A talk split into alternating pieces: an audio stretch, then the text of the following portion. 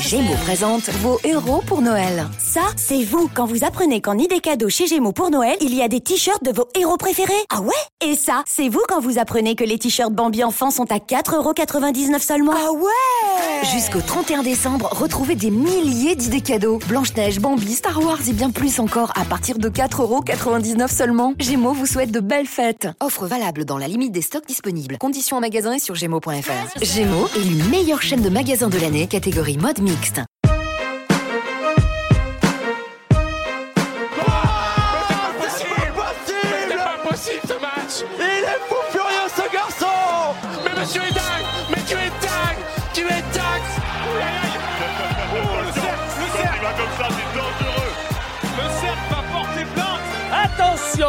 Décollage Mais quel dunk Quel dunk Un shoot extraordinaire Il l'a enterré vivant Aïe aïe aïe Ce qu'il lui a mis sur la courge Bienvenue sur Crossover, le podcast 100% basket de Ouest France. Ils sont joueurs, joueuses, entraîneurs, dirigeants, agents et même consultants. Ils font la richesse du basket français et ils vous racontent les moments forts de leur carrière. Les grandes victoires bien sûr, mais aussi les défaites et les blessures qui ont jalonné leur parcours. Ils racontent le terrain, ses coulisses, ils parlent du sport, de leur vie d'athlète et de tout ce qu'on ignore lorsque s'éteignent les projecteurs, loin du parquet. Tous les 15 jours, retrouvez ces témoignages passionnants et sincères, truffés d'anecdotes et qui seront à coup sûr entretenir votre passion basket. Huitième épisode avec Edwige Lawson-Wade, un des plus beaux palmarès du basket français, 17 ans de carrière au plus haut niveau européen et mondial avec pas moins d'une vingtaine de titres, des médailles internationales, bref, une armoire à trophées particulièrement bien remplie pour l'ancienne meneuse tricolore. Que ce soit en France, en Russie ou encore aux États-Unis, elle a marqué le basket de son empreinte et pour Crossover, elle a accepté de revenir sur sa belle carrière, ses différentes expériences et de nous raconter ses meilleurs souvenirs.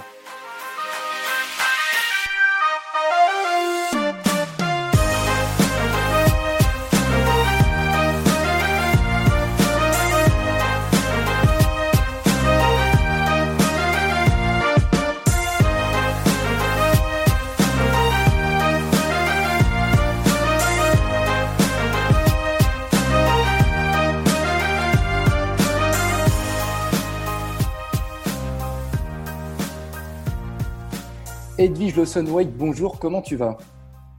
Bonjour, ben je vais très bien, euh, tout va bien. C'est la reprise euh, chez nous ici à Montpellier. Les joueuses arrivent peu à peu, donc euh, tout est au top.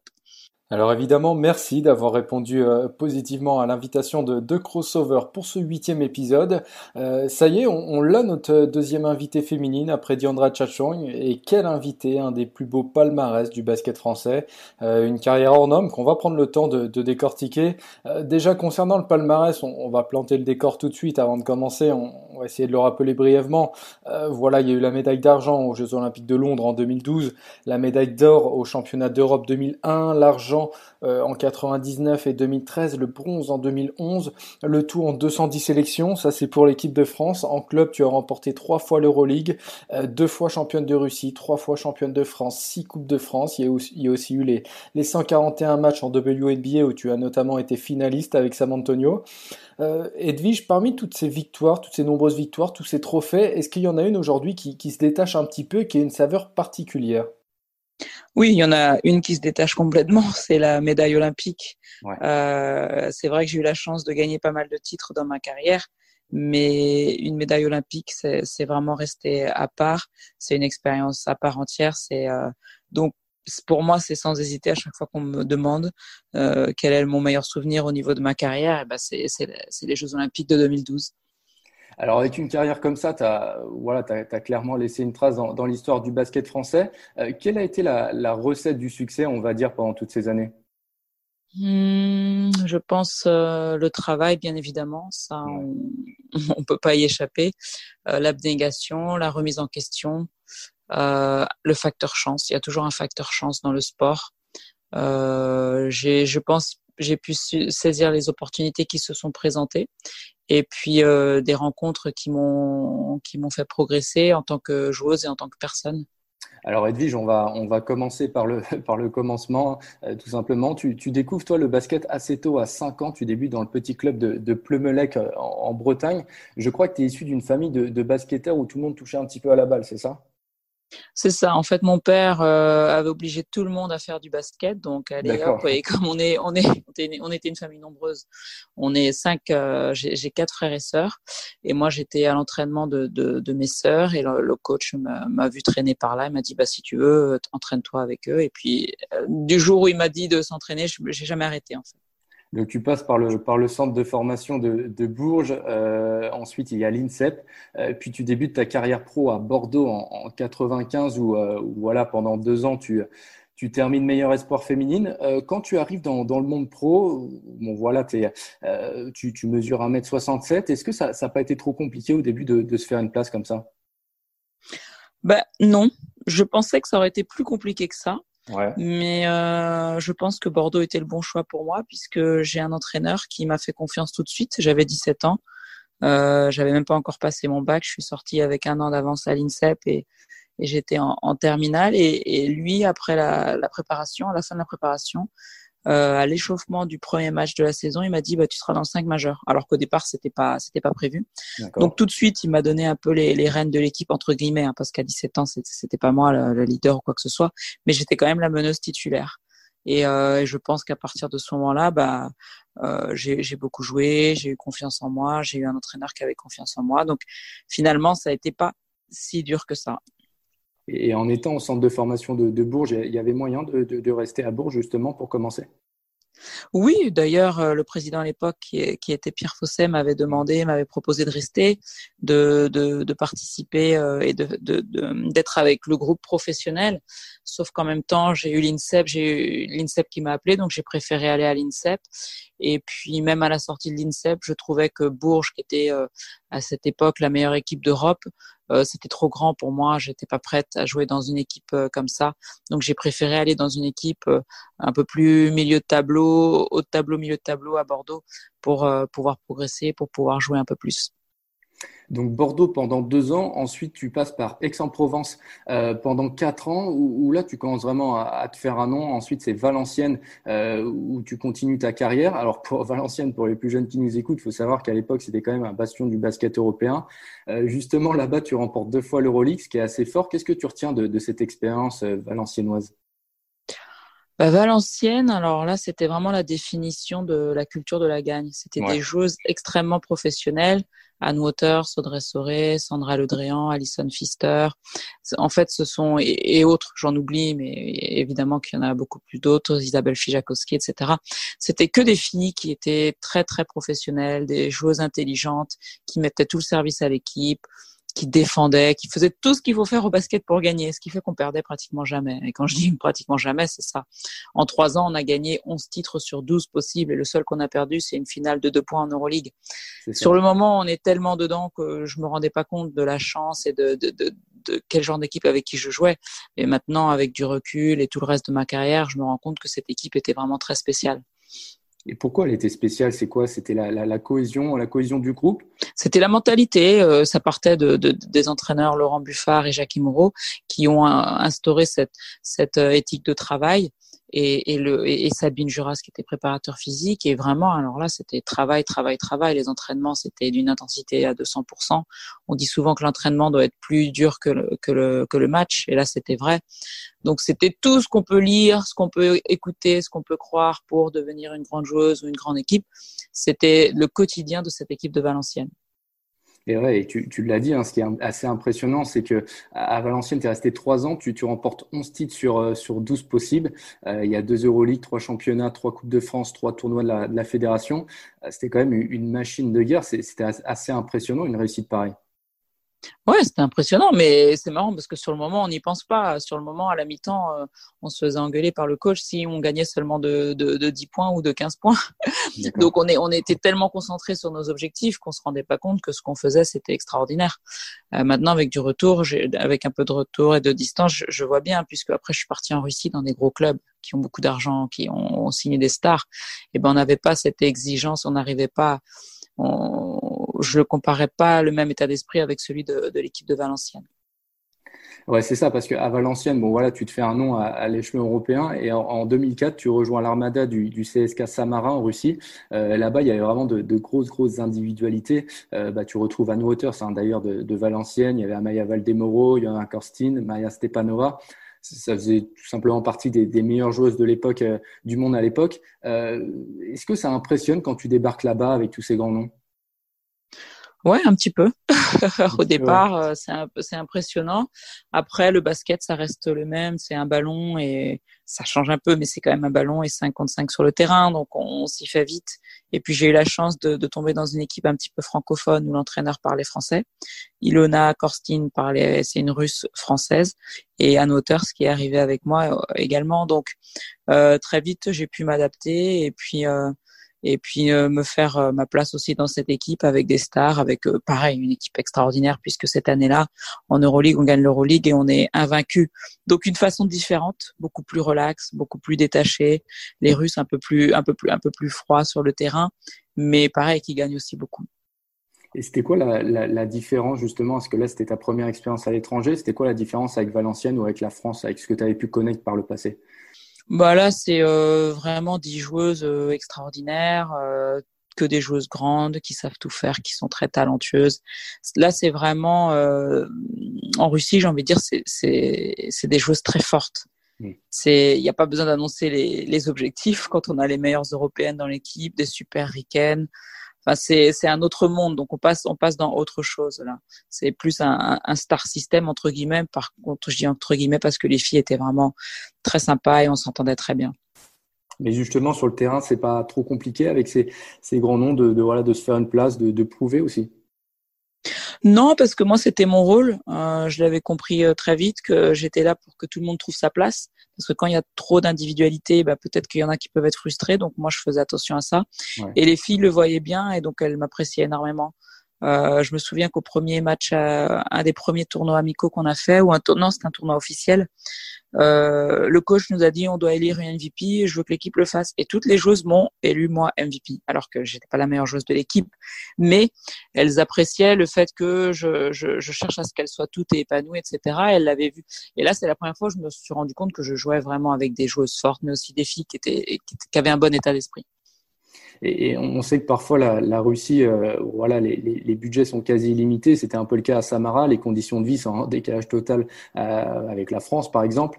Euh, comment s'est passée cette période d'acclimatation dans, bon, dans ce monde de paillettes entre guillemets? Oh bah, c'est rigolo. Moi, je suis partie avec mon mari euh, à l'époque, donc euh, c'est oh, on a une, une tonne d'histoires euh, où on essaye de vous mettre dans les meilleures voitures avec des chauffeurs, des belles maisons, un bel appartement. je me souviens qu'une fois, il y a, y a, un monsieur qui, qui, qui sonne à la porte et puis il vient avec un énorme télé. Alors moi je dis ben non vous devez vous tromper on n'a pas et mon mari dit mais non c'est pour nous c'est pour nous. Parce que lui tout de suite il dit bah où on est euh.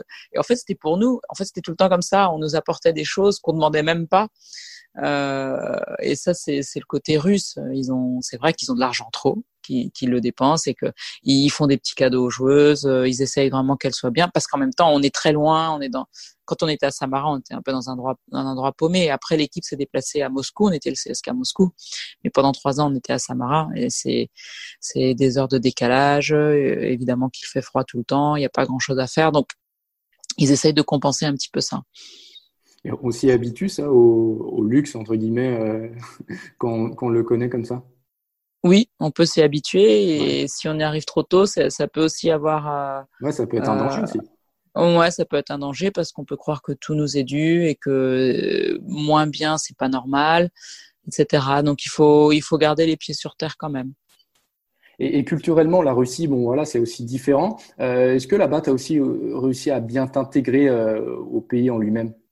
Oui, moi je, je, prenais des cours de russe pour essayer de comprendre. Je pouvais lire l'alphabet. Après, ça ne veut pas dire que je comprenais ce que je lisais, c'est juste que je pouvais lire à voix haute certains mots.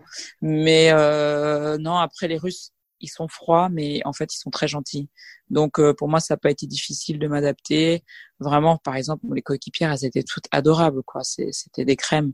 Donc, euh, la culture russe est différente, bien évidemment. Ils ont une histoire différente de la nôtre, mais euh, pour après, il faut avoir le, comme je, dis tout le temps, il y a le facteur chance. Moi, je suis tombée dans une équipe où vraiment les filles étaient super, on avait un bon groupe, et pendant cinq ans, jusqu'à ce que le club euh, dépose bilan, on était, c'était vraiment mon club, euh, c'était mon club de cœur quand même.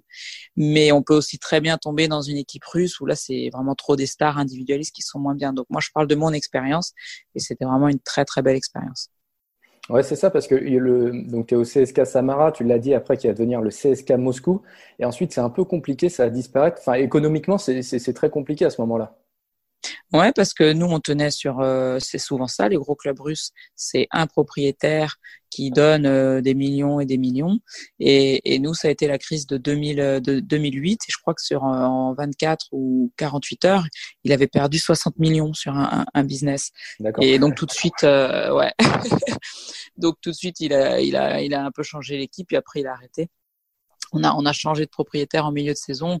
On pensait que le club allait s'écrouler. On était rentré chez nous. Finalement, on nous a rappelé. Moi, j'étais euh, en train de lire un contrat pour signer dans un autre club, d'ailleurs russe, euh, Dynamo Moscou. Et là, j'ai une copine qui m'appelle. Euh, non, non, signe pas. Finalement, le club va survivre. Il y a un autre propriétaire qui va être là. Donc, c'est très particulier. Et après, le propriétaire n'a pas continué. Donc, le club s'est terminé là-dessus. Quoi c'est assez particulier. C'est un peu ce que connaît la, Turquie aussi, certains clubs turcs qui, qui mettent des sommes astronomiques sur des joueurs, euh, comme tu l'as dit, avec des conditions de vie euh, assez impressionnantes. Et au final, ça dure deux, trois ans et puis ça s'écroule ensuite. Voilà, c'est ça. Si ça dépend d'une personne, bah, du jour au lendemain, si cette personne n'a plus envie ou, ne peut plus, bah, il n'y a plus de club. Et euh, du coup, après le, CSK Samara qui, va devenir un CSK Moscou, tu, tu fais une pige, euh, enfin en tant que pigiste médical, on est en 2009, tu vas au Spartak Moscou. Euh, Là-bas encore, c'est une grosse écurie. Tu côtoies notamment Diana Taurasi, bon, la légende du, du basket féminin. Euh, comment c'était au quotidien avec elle?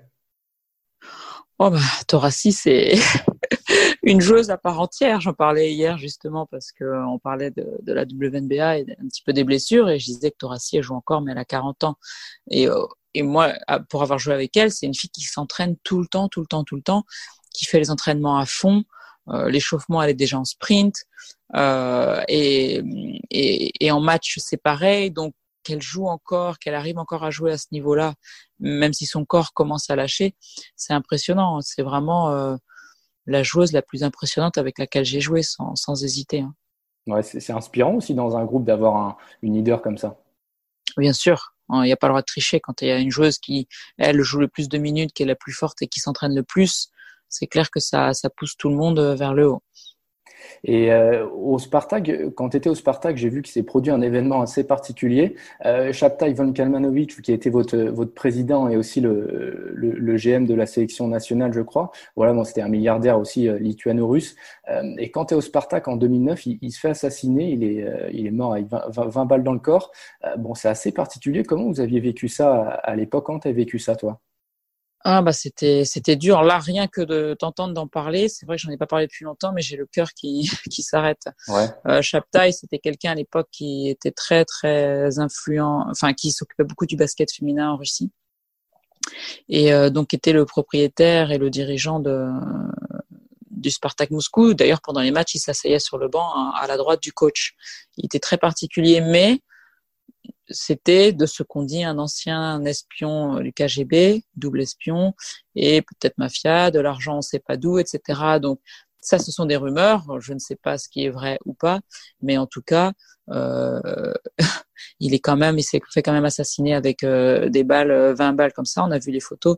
Nous, on l'attendait parce qu'il nous, il nous avait pris des places. En fait, c'est le, lui, c'était vraiment euh, toutes les semaines, il nous offrait des cadeaux, il nous invitait au restaurant, etc. Et, euh, et ce soir-là, on l'attendait, il nous avait pris des places pour le concert de Beyoncé. Donc tout le monde attendait, et puis on attend, on attend, on attend. Et là, on entend les chauffeurs parler entre eux en russe, etc. Et ils appellent la capitaine, Ilona Korstin, qui parle russe et qui, qui, s'écroule. Et après, il y a Diana Taurasi qui était très très proche, qui, qui, qui aussi pleure comme euh, pas possible. Et là, on nous annonce qu'il a été assassiné. Et, c'est vrai qu'on tombe, quoi. On se dit, mais c'est vrai qu'on est dans un autre monde.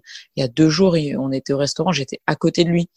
On, discutait. Et, euh, et, donc là, bah, après, euh, on ne sait pas euh, ce qui va devenir du club, on ne sait pas ce qui se passe. On prend un avion privé, on va à ses funérailles en Israël.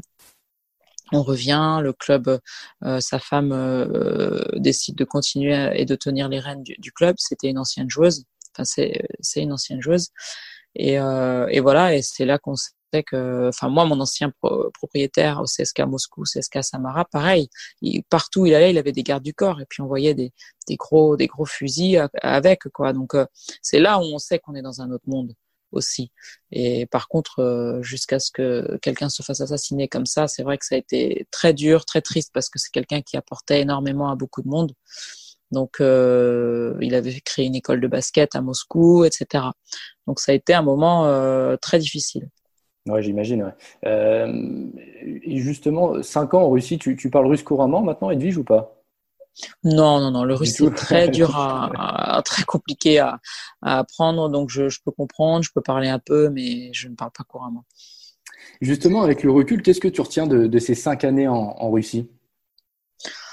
Bah, ce que je retiens, moi, c'est qu'il y a plusieurs recettes pour gagner, en fait. C'est que euh, on ne détient pas la vérité parce qu'on a gagné une fois de cette façon. En fait, chacun a une euh, identité, une philosophie, une culture, et que moi, la première année que j'ai fait en Russie, sincèrement, on s'entraînait pas beaucoup. Et à Noël, on a eu je sais pas combien de, de, jours de vacances au break de Noël. Après, on reprenait tranquille. Enfin, et donc moi, euh, Anne Moteur, c'est moi. On venait d'une équipe qui travaillait beaucoup, donc on en faisait toujours en plus. Donc là-bas, ils nous adoraient. Ils disaient mais oh là là, vous entraînez beaucoup. Mais enfin pour moi, c'était la normale. Et je me disais mais si on gagne, c'est quand même extraordinaire.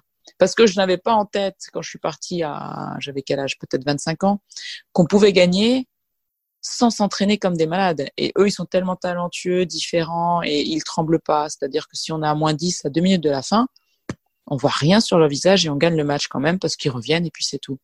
Et donc, il y a des, il y a des, il y a des, à l'américaine, c'est autre chose. Donc, en fait, là, j'ai appris, j'ai compris que chaque, euh, chaque équipe va avoir un petit peu son état d'esprit ou une façon de gagner et qu'il n'y a pas, il y a pas une vérité.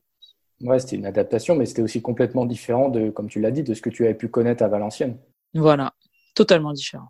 Et euh, donc, quand tu arrives en Russie, il y a aussi les, les premières expériences avec la WNBA. Euh, bon, voilà, c'était en parallèle. Tu faisais ta saison en Russie et l'été, tu allais jouer aux, aux États-Unis. Raconte-nous un petit peu comment ça s'est fait, parce qu'à l'époque, voilà, c'était pas très commun non plus, notamment pour les joueuses européennes. Non, bah c'était plus difficile parce qu'en plus déjà les Jeux européennes étaient moins connus et puis les, les championnats se chevauchaient et, et les, les, entraîneurs voulaient qu'on aille en training camp, mais nous, pendant le training camp, on était en playoff en, en Europe. En championnat en Russie, ça se terminait plus tôt. Il y a moins d'équipes, le championnat est moins long. Donc là, j'ai pu faire euh, un petit peu de training camp et donc j'ai été prise par euh, New York. J'avais le choix entre New York et Houston, mais Anne Waters allait à New York, donc je m'étais dit, il vaut mieux que j'aille à, à, New York avec ma copine. Et mon agent m'avait dit, c'est pas, il faut pas le faire. Ils ont drafté une meneuse, etc. Et finalement, il avait raison puisqu'au bout de deux matchs euh, ils m'ont coupé et puis j'ai fini la saison à, à, Houston, là où j'aurais dû aller dès le début, sûrement. Donc euh, voilà, en fait, je, je, me suis fait repérer par des entraîneurs et puis euh, et puis après on, on, fait le training camp et puis il faut gagner sa place. Ouais, parce que ça n'a pas été non plus simple. Enfin, tu as parlé de New York, Houston, ensuite il y a Seattle. C'est vraiment quand tu arrives à San Antonio où là tu t'imposes vraiment dans, dans la ligue. Oui, mais parce que euh, c'est pas évident. On est, on est San pas. Antonio, c'est ça? Ouais, ouais. On n'est pas connu, euh, on n'était pas connu les européennes. Euh, en plus, le niveau est très fort, donc faut aussi pouvoir prouver. Euh, moi, quand je suis arrivée à, à Houston, euh, j'avais euh, un rôle un peu moindre. Seattle, j'étais derrière Sue Bird et à San Antonio, Là, par contre, la meneuse titulaire en place n'était pas Soubert. C'était une joueuse qui, pour moi, je, je pouvais, je pouvais euh, concurrencer peut-être gagner des minutes. Et finalement, à un moment donné, elle s'est blessée. Donc, j'étais meneuse titulaire et, et j'ai gagné ma place. Après, ils m'ont, ils m'ont laissé dans le 5 parce que l'équipe a bien tourné comme ça et que et j'étais complémentaire avec euh, Becky Hammond et avec les stars qu'on avait parce que j'avais depuis entre-temps énormément travaillé mon shoot extérieur. Ils avaient besoin d'une shooteuse. Et euh, donc, en fait, c'est deux choses, c'est d'avoir prouvé, parce qu'il y a eu aussi le break olympique, donc tous les jours on, jouait à l'entraînement, on a fait un mois de match, et là l'entraîneur a pu me voir jouer tous les jours et voir ma valeur, et deux, saisir l'opportunité euh, de, de, minutes, parce que jusqu'à ce que la meneuse titulaire se blesse, je jouais 5-10 minutes en fait. Mais quand tu dis on n'était pas trop connus, nous les joueuses européennes là-bas, euh, c'est quoi selon toi C'est un manque de considération des, Américains euh, du basket européen? C'est quoi le problème? Ouais, c'est un manque de considération sur le moment. Et puis ils sont, ils sont aux États-Unis. À l'époque, il faut savoir que tous les matchs n'étaient pas sur Internet, etc. Donc c'est aussi autre chose. Euh, c'est comme euh, nous, il y a, il y a 15-20 ans, on connaissait peut-être beaucoup moins le basket américain qu'aujourd'hui. Aujourd'hui, il y a beaucoup de gens qui peuvent suivre et qui connaissent des choses américaines pour les plus passionnés, parce que c'est beaucoup plus simple. Donc, euh, je le dis sans aucune arrière-pensée quand euh, je pense que au bout, avec le temps, de plus en plus d'Européennes ont fait leur place, mais ça reste quand même très difficile. Et après, je pense que le respect pour les, les joueuses européennes a grandi. Et justement, les, jeunes joueurs euh, euh, voilà, font clairement une fixette sur la NBA. Pourquoi c'est peut-être moins le cas chez les féminines, justement, avec la WNBA Est-ce que c'est plus dur? C'est plus dur, c'est pendant l'été, c'est pendant l'équipe nationale. Et la NBA est beaucoup plus connue. La NBA, c'est quand même un, sport mondialement connu, universel. Il faut pas se leurrer, il y a aussi le facteur économique où on gagne énormément d'argent en NBA, alors qu'en WNBA, une joueuse européenne gagnera plus en Europe qu'en WNBA. Euh, la WNBA, les contrats euh, féminins ne dépassent pas euh, le maximum. Enfin, maintenant, ça a changé, mais ce ne sont pas des contrats qu'elles peuvent avoir en Europe. Joueuses américaines les plus fortes gagnent beaucoup plus d'argent quand elles viennent en Europe. Donc il y a aussi ce facteur-là. Et la, WNBA, c'est un rêve que tu as toujours entretenu, ça a toujours été un objectif pour toi dans, ta carrière? Ouais, depuis que j'ai découvert, ouais. C'était un rêve, c'est devenu un objectif et, euh, et d'y avoir été, c'était important. Pour moi, en fait, j'ai toujours voulu me tester. Donc euh, la WNBA c'est la meilleure ligue au monde. Je voulais savoir si j'étais capable de jouer. Est-ce que je suis capable d'avoir un rôle? Est-ce que je suis capable de starter? Est-ce que je suis capable d'être forte dans cette ligue euh, où il y a que des joueuses fortes? Donc euh, moi les challenges c'est ce qui me pousse. Donc le challenge de la WNBA clairement c'était un, un, challenge super intéressant. Alors être meneuse de jeu à, à, San Antonio en étant française, en plus je crois que là-bas tu portais le numéro 9, tu as dû avoir quelques, quelques comparaisons j'imagine non?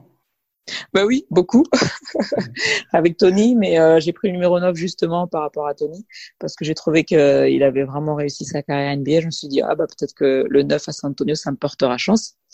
Et euh, donc j'ai pris le 9. Et effectivement, j'ai passé trois super années à San Antonio. On a même été jusqu'en finale. Euh, même si j'ai pas du tout fait du Tony Parker, j'ai fait du Edwige Lawson. Et justement, toi qui étais sur place, qu'est-ce qui représentait euh, Tony Parker pour la ville de San Antonio, pour les gens là-bas? Ah bah c'est là où on se rend compte que c'était vraiment une grosse star. Hein. D'ailleurs à l'aéroport, quand on atterrit, qu'on descend de l'escalator, c'est un gros poster de Tony qui fait une, une pub pour une montre. Enfin c'était. Euh, non, on voit bien que c'était euh, que Tony c'était quelqu'un de très très important dans la ville de San Antonio parce que à San Antonio ils sont tous derrière les Spurs. Nous on y était pendant les playoffs c'est incroyable. Il y a que des drapeaux partout, les Spurs, tous les, toutes les boutiques partout sur les, les, les, les fenêtres, les vitres, etc. C'est Go Spurs Go. Enfin, c'est, ils sont vraiment à fond derrière leur équipe de basket et donc derrière Tony aussi, qui est très connu. Tu l'as dit, tu as connu les, euh, les, les, finales euh, de WNBA. C'était un rêve, ça aussi, pour toi. Raconte-nous un petit peu cette, euh, cet événement-là. Pas forcément au départ. J'ai, pour moi, au départ, c'était vraiment de jouer en WNBA. Après, aller en finale et j'y pensais pas plus que ça, sauf cette saison-là, puisqu'on était, on, on, jouait pour gagner le titre. On, on, avait gagné toutes nos confrontations contre les équipes de la conférence Est. On était première à l'Ouest. On, on, avait l'avantage du terrain, sauf qu'au mauvais moment, on a eu pas mal de blessures. Mais les finales, là, j'ai vu aussi que la WNBA, c'était euh, quelque chose de très important parce que les retours médiatiques, j'avais même eu des médias de la France qui m'appelaient, etc. Donc c'est vrai que c'est là où on se rend compte que c'est une sacrée machine, la WNBA aussi. Et tu as connu la, as connu la France, tu as connu l'Europe, enfin l'Euroleague, la Russie, euh, la mentalité européenne.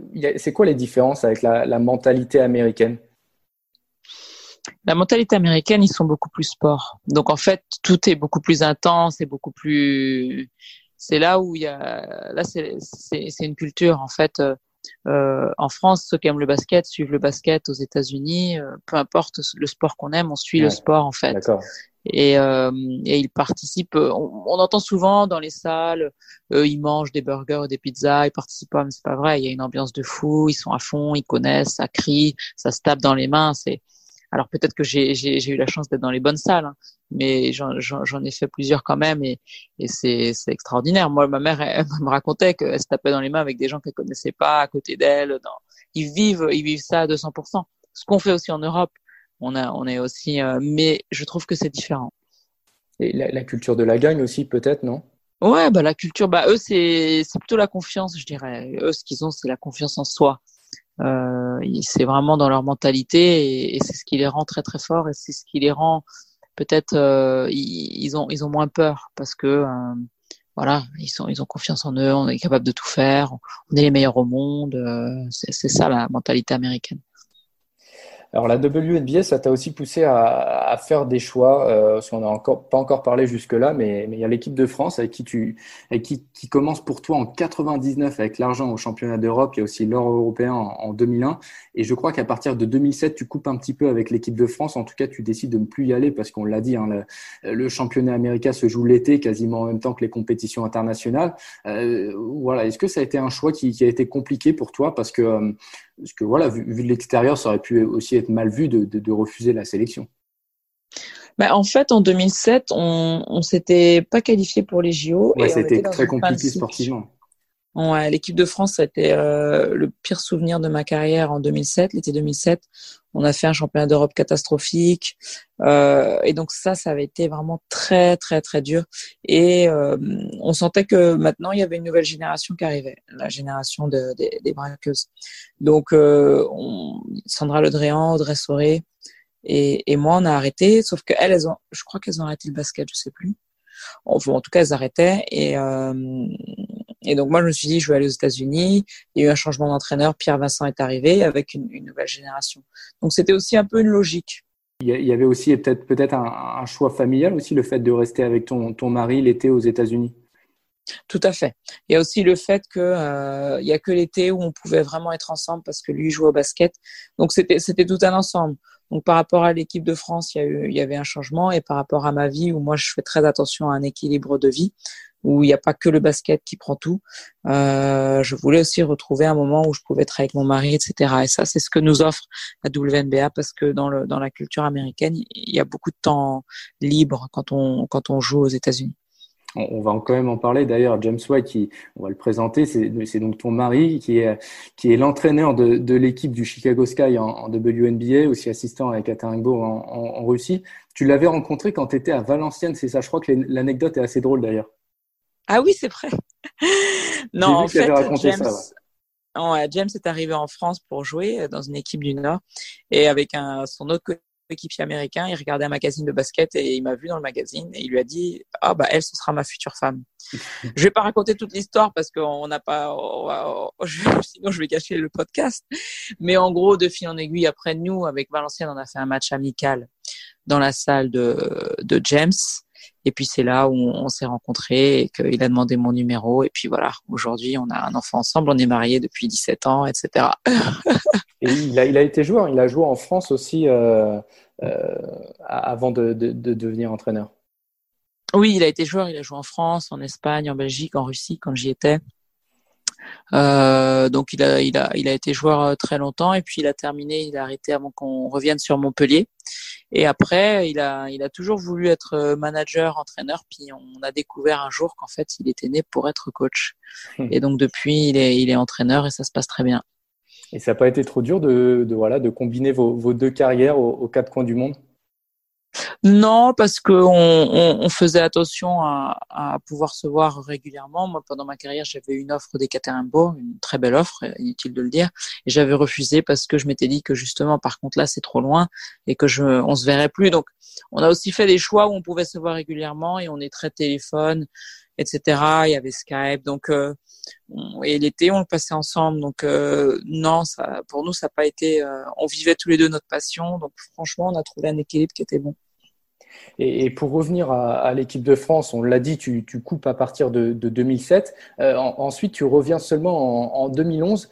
Qu'est-ce qui fait que, voilà, tu as eu envie de revenir à, ce moment-là? Parce que j'ai bon, voilà, lu des interviews de toi avant ça. Tu disais clairement, l'équipe de France, je pense que, c'est fini, clairement. Ouais, et puis après, en 2011, euh, j'approche de la fin de ma carrière et Montpellier me fait une offre et mon agent me dit que ça peut être intéressant de revenir en France pour mon après-carrière, etc. Et je trouve que, c'est vrai. Donc, euh, je signe à Montpellier et, pareil, euh, Jérémy Medjana me dit, écoute, peut-être que tu devrais retourner en équipe de France, ça se passe bien pour eux, etc. Donc là, on a une discussion avec Pierre Vincent qui me qui me demande pourquoi je veux revenir, comment je, je le vois, etc. Donc moi je lui explique que bah, que l'équipe de France de toute façon ça a toujours une place particulière dans dans mon cœur et que et que j'aimerais revenir et que et que surtout je ne reviens pas pour bousculer la hiérarchie qui était en place, puisqu'à l'époque ils avaient de bons résultats, qu'il y avait Céline Dumerc, etc. Donc euh, sa question ça a été euh, est-ce que est-ce que tu vas pas revenir pour pouvoir reprendre les rênes, être et je pense que je l'ai rassuré et, après cette conversation bah, ça a été très vite. Je suis retournée en équipe de France avec des filles que je connaissais ou pas et ça s'est très bien passé. Puis on a vécu des moments magiques dans les, les Jeux Olympiques de 2012 t'apporter un petit peu cette expérience à, justement, tu en parlais tout à l'heure, cette nouvelle génération qui arrivait Oui, ouais, parce que moi j'avais eu la chance de faire les Jeux Olympiques de Sydney de 2000 et on n'avait pas été aussi loin que ce qu'on aurait pu. On est terminé cinquième et on aurait pu faire un podium, on aurait pu faire une médaille. Donc j'ai pu leur, leur, leur, expliquer ce qui pour moi nous avait empêché d'aller d'aller aussi loin. Et, et cette génération, cette nouvelle génération, tu avais donné un, surnom, c'était Lulu the Brain. Tu, tu, peux nous expliquer euh, ce surnom? Alors il y en a deux. Lulu, c'est parce que c'était euh, Lucie, parce que c'était le retour de le premier, euh, parce que j'étais l'ancienne, la vieille. Je suis arrivée donc 2011, j'avais 32 ans et elles étaient beaucoup plus jeunes. Et puis The Brain, c'est le cerveau, l'intelligence, etc. C'est moi qui les embêtais. J'aimais beaucoup les embêter. J'aime beaucoup rire, j'aime beaucoup. Euh... Donc euh, je les embêtais tout le temps et je, je m'appelais comme ça. Et, et, en fait, euh, je disais aux médias que les joueuses m'appelaient comme ça et ça les embêtait et ça les faisait rire, quoi. Mais c'est un surnom que je me suis euh, donné moi-même. donc, tu reviens en, 2011, euh, vous remportez le, bronze au championnat d'Europe. Ensuite, tu, disputes, tu l'as dit, tes deuxièmes Jeux olympiques euh, après ceux de Sydney et ceux de Londres en 2012 avec la, médaille d'argent. 2012, euh, c'est là où le, basket féminin français commence à, se faire connaître, on va dire, du, grand public. Raconte-nous un petit peu cet épisode-là. Les Jeux olympiques, bah, en fait déjà on savait qu'on avait une équipe très forte euh, mais match après match, on a des résultats, on gagne, euh, ça on le savait, mais la façon dont on gagne, c'est extraordinaire parce qu'il y a eu aussi pas mal de matchs où on gagne à la dernière seconde ou après prolongation. Ouais, ça. On a Céline Dumer qui est sur un nuage, donc la légende de, de Céline euh, naît à ce moment-là. Et donc là, on s'appelle des braqueuses parce qu'on fait des hold-up, quoi. Match après match, on gagne sur un shoot de fou à la dernière seconde ou sur des actions, ou, etc. On bat les Australiennes. Et en demi-finale, là, par contre, je crois qu'on fout une raclée à, à, la Russie. Et après, on est en finale et on a, une, médaille. Mais on a un groupe tellement sympa avec des personnalités euh, euh comme Isabelle Yacoubou, Céline Dumer, qu'il y avait Andy Miem, Émilie Gomis, euh, et puis toutes les filles en fait on avait une équipe où on, s'entendait super bien et on, a vraiment passé un moment extraordinaire les JO ça a été pas seulement la médaille mais c'était l'ensemble de la compétition je me souviens on se réunissait dans la chambre était après les matchs il était une ou deux heures on n'arrivait pas à, dormir et on parlait et on était mais sur un nuage et, je me souviens qu'une copine était venue et je nous croyais en super forme et elle m'avait pas dit, elle me l'a dit après, elle m'a dit mais t'avais une tête, t'avais l'air mais tellement fatigué, défoncé et sur le moment on se rendait pas compte. Mais on jouait tous les deux jours, c'était un rythme étraîné, mais on avait une adrénaline qui ne partait pas en fait. On était euh, et, et, donc ce souvenir des Jeux Olympiques, on l'a vécu à fond parce qu'aussi on allait voir le 100 mètres, la natation, euh, les, les, le team USA de basket, nos basketteurs, on allait encourager les, les Français. Euh, donc on a on a tout vécu à fond et en plus on a ramené la médaille et on, on a plu au public. On a eu le surnom des braqueuses et on été très connus après. J'ai vu la différence euh, l'avant après Jeux Olympiques de de, de, de, de Londres pour le, le basket féminin. Et justement, où, voilà, on se souvient des fins de match assez spectaculaires où, c'est une Dumer qui entrait des shoots complètement dingues. Il y avait, tu as dit, la folie des braqueuses. Vous attendiez à, faire des résultats comme ça, à avoir cette médaille d'argent-là au final? Euh, non, enfin si, moi je l'avais quand même dans un coin de la tête parce que si on évitait les, les américaines euh, en demi, euh, L'Australie, on avait fait le, on avait fait le plus dur en les battant, et c'est donc c'était Australie, États-Unis, c'était les deux équipes avant qui étaient imbattables dans le basket féminin. Ce, ce n'est plus le cas maintenant, mais donc moi je me disais qu'on avait vraiment une chance à, à, la médaille. Oui. Alors le, le, le coach nous en avait parlé qu'une fois, très rapidement, mais euh, sinon il voulait pas parler. C'était match après match. Et, les JO, alors, tu as un petit peu raconté, vous alliez voir d'autres disciplines. Euh, tu disais au début de l'épisode, voilà, c'était ton, meilleur souvenir. Euh, là, c'était tes deuxièmes JO après ceux de Sydney en 2000. J'imagine que voilà, ceux-là ont une saveur particulière avec le résultat sportif qui est avec. Comment c'est l'ambiance dans le village olympique euh, Voilà, raconte-nous un petit peu la, vie là-bas à Londres. Bah, c'est génial. Le village olympique, on connaît, on rencontre plein de monde, des athlètes, des gens que tu peux voir à la télé ou pas, avec qui tu tu tu, tu lis d'amitié. Alors euh, il y a la, le restaurant, la cafétéria des JO, c'est c'est des stands de, de, de, nourriture de chaque pays, euh, africain, italien, grec. Donc c'est énorme. Il y a McDonald's, etc. Et là tout le monde s'y réunit. Et donc c'est pareil, tu t'assis à une grande table et, et tu fais connaissance euh, t'échanges, tu dis que tu vas aller le voir le lendemain, euh, l'athlète dans sa discipline. Donc c'est vraiment euh, génial. Enfin, les, les, Jeux Olympiques, c'est c'est une expérience euh, dans tous les sens, sur le plan humain et sur le plan sportif, qui est, qui est vraiment extraordinaire.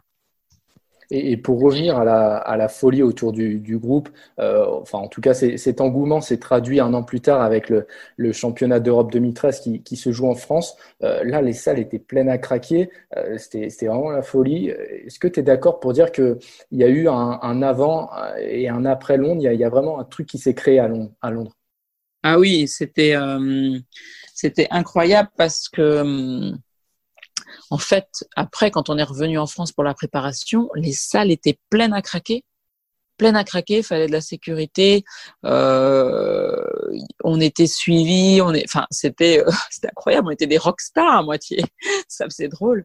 Euh, Céline surtout, euh, non c'était, euh, je sais même pas comment l'expliquer, ça fait ça fait drôle. C'est signait beaucoup d'autographes, beaucoup de photos, beaucoup de sollicitations des médias, etc. Donc et, ça, dans le basket féminin, ça n'arrive jamais normalement. Même en Russie ou aux États-Unis, ou pas où t'es passé? Non, pas à ce point-là. Pas à ce point-là. Et, aujourd'hui, on en est où de, cet engouement-là? Est-ce que tu penses qu'il est, peut-être un peu redescendu, qu'on continue à surfer dessus? Euh, Quand je parle de l'engouement, je parle aussi de la, de la, médiatisation du basket féminin qui était très fort à l'époque, de, de sa mise en avant. Non, je pense qu'on est un petit peu redescendu et, c'est normal. Euh, ça surfait, c'était vraiment, on a surfé sur la vague des, Jeux Olympiques, mais petit à petit, c'est c'est descendu un peu. Euh, mais après, c'est à cette nouvelle équipe de, de, de, de refaire la même chose et, et peut-être de durer et de, aux médias de, de plus suivre le basket féminin pour qu'on soit plus connu, etc. Donc euh, après, ça ne veut pas dire que ça va pas redémarrer, mais aujourd'hui, ce, n'est pas ce que c'était en 2013, et, ce qui est logique aussi. Est-ce que tu penses que des épisodes comme ça, ça peut, ça peut durer justement, ou, voilà, c'est éphémère, ça tient de, de, de, coups de folie comme ça, comme, comme, comme à Londres? Non, bah, à ce point-là, c'est éphémère parce que là, c'était, on parle de, de, combien de shoots à la dernière seconde, de combien de matchs derniers, et sur des matchs qui passaient sur euh, France 2, euh, des Jeux Olympiques, là où tout le monde regarde. Euh, donc c'est assez particulier. C'est pour ça que ça ça peut pas durer euh, non plus. Mais mais c'est le sport, c'est la magie du sport. Donc il y aura d'autres moments comme ça. Et, aujourd'hui, même pour parler des clubs, j'en parlais avec Diandra dans, dans l'épisode 5, et, elle, c'est vrai qu'elle me disait qu'elle trouvait ça dommage que, que voilà, on, on dit que les gens n'aiment pas regarder le basket féminin, mais au final, on, on leur donne même pas l'occasion. C'est ce qu'elle m'avait dit. Euh, selon toi, c'est quoi le problème de problème entre guillemets hein, de cette médiatisation-là?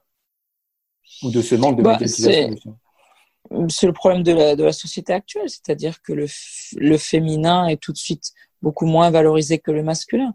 Donc, il va y avoir tous les sports masculins à la télé euh, sans arrêt, et puis le sport féminin beaucoup moins. Donc, moins on connaît, moins on s'intéresse. Euh, et, ce qui fait que le, le, basket féminin, comme d'autres sports, eh ben on paye, on paye les frais. Donc euh, le jour où on pourra regarder des matchs de basket féminin tous les week-ends à la télé, le jour où en France on aura une chaîne gratuite de sport comme dans beaucoup d'autres pays comme l'Espagne ou la Russie où moi j'ai joué, voilà, il y a une chaîne de sport où c'est gratuit pour tout le monde et donc on peut voir du foot, du basket et autres. Et, euh, et ça, le basket, on, on en a besoin ce jour existera, tu penses hein? C'est possible? J'en sais rien, mais c'est pas pour demain, vu ce que je vois de, de, la considération que prend le sport en ce moment. On se dit pas que c'est une priorité. Et, pour revenir à, championnat d'Europe 2013 en France, te concernant, c'est ta dernière compétition internationale. voilà, qu'est-ce que tu retiens de, ces années sous le maillot bleu avec ces 210 sélections? Voilà, après l'avoir porté si longtemps et si haut surtout.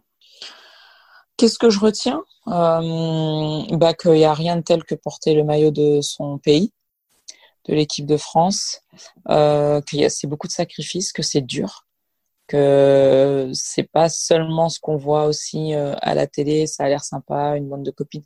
Il y a des moments très difficiles, il y a des sélections, il y a des échecs, il y a des, des, coups durs, mais par contre, si on passe au-dessus de tout ça, il y a des moments extraordinaires qu'on ne vit ailleurs, qu'on ne vit pas ailleurs. Donc euh, ça, en vaut largement la peine. Mais par contre, il faut s'accrocher. Et une fois qu'on s'est accroché et qu'on y est, euh, là, c'est magique. Et, ta carrière en club se termine quasiment euh, en même temps que, que, ta carrière en, équipe de France.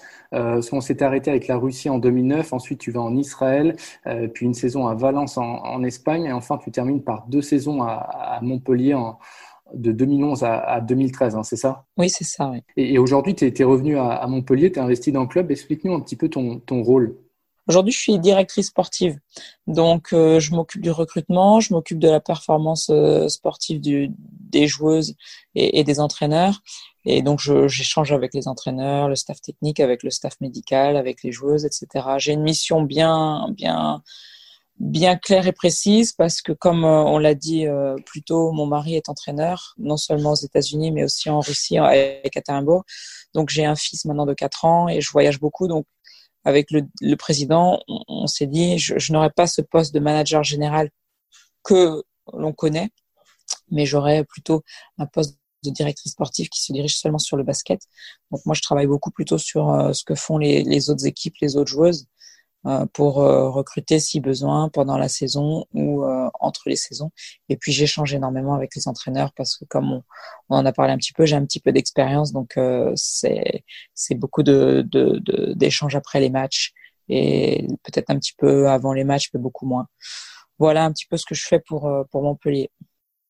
Et, si je te dis que, demain, euh, tu as une proposition d'une franchise de WNBA, euh, peut-être le Chicago Sky avec James White en tant que coach et, toi en tant que, que GM, le, le projet est séduisant, non? Sincèrement, je, je ne sais pas si je pourrais parce que je ma priorité aujourd'hui c'est d'être maman. Et, comme je l'ai dit, euh, pour moi l'équilibre familial est tout aussi important que, que professionnel. Et pour le moment, celui qui il passe beaucoup de temps à son travail, c'est mon mari. Et si je veux lui laisser la place et le temps de, de, de bien s'épanouir et je veux quand même que mon fils passe du temps avec ses parents ou sa mère, moi je dois je dois avoir un travail qui ne prend pas autant de temps que le travail de GM de manager général, c'est énorme. Donc peut-être quand euh, mon fils aura grandi, oui, et que et que mon mari se sera un petit peu posé. Pour le moment, c'est pas. J'ai déjà eu une offre de, de WNBA, une très belle offre, et je l'ai refusée en, en cinq secondes parce que si je suis tout le temps au boulot, que mon mari est tout le temps au boulot, l'équilibre familial n'y est plus. Et, et, pour moi, le plus important, c'est l'équilibre de ma famille. Donc pour le moment, ce n'est pas le cas, mais un jour, pourquoi pas oui. Ouais, Il y a des chances que ça se fasse. Ça peut être un objectif pour toi professionnellement d'aller aux États-Unis? Oui, euh, oui, surtout que mon mari m'en parle souvent, qu'il aimerait bien que je sois GM avec lui. Parce que lui, il, est, euh, coach chez GM, je crois. Il cumule lui, il est coach chez GM, ouais. Il y a une place, il y a clairement une place. Il y a une place, mais pour le moment, pour le moment, je vais attendre que, que mon fils grandisse, qu'on se, qu'on soit bien, que que James aussi euh, ait trouvé sa stabilité professionnelle. Il cartonne en ce moment, donc je pense qu'on est on est dans le bon. Moi, je suis je suis épanoui dans ce que je fais euh, et j'ai plus de temps pour passer avec mon fils. C'est ce que je veux aussi. Donc, euh, mais un jour, je, je, je, je nous vois bien, oui, dans le même club où je suis GM et où lui, il est entraîneur. Comme ça, je serai son boss. ouais, c'est ça. c'est mieux dans ce rôle-là. Bon, Edwige, on arrive déjà à la, à la fin de, de, cet épisode, de cette quasi heure d'épisode. Euh, bon, je te cache pas que le plus compliqué était de pouvoir revenir sur ta carrière en seulement une heure, de synthétiser tout ça. Euh, évidemment, on aurait pu continuer un, un, bon petit moment encore, je pense. Euh, en tout cas, merci à toi pour ta disponibilité. On va continuer de suivre tes différents projets. Euh, justement, qu'est-ce qu'on peut te, qu'est-ce qu'on peut te souhaiter pour la suite, Edwige? Qu'est-ce qu'on un, bah, un titre avec Montpellier, un titre pour mon mari avec Chicago. Ça c'est sur le plan professionnel. Non, de continuer à, à s'épanouir et d'être bien. Et puis moi, ce qui, ce qui m'intéresse, c'est aussi de pouvoir partager mon expérience.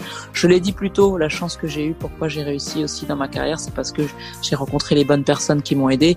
Donc j'espère à mon tour pouvoir euh, aider et apporter à, à, la nouvelle génération de vivre leurs rêves, euh, voilà, le plus, le plus, le mieux possible. Eh ben, écoute, c'est tout ce qu'on te souhaite. De nouveau, un, un grand merci, Edwige. Ben, merci à vous.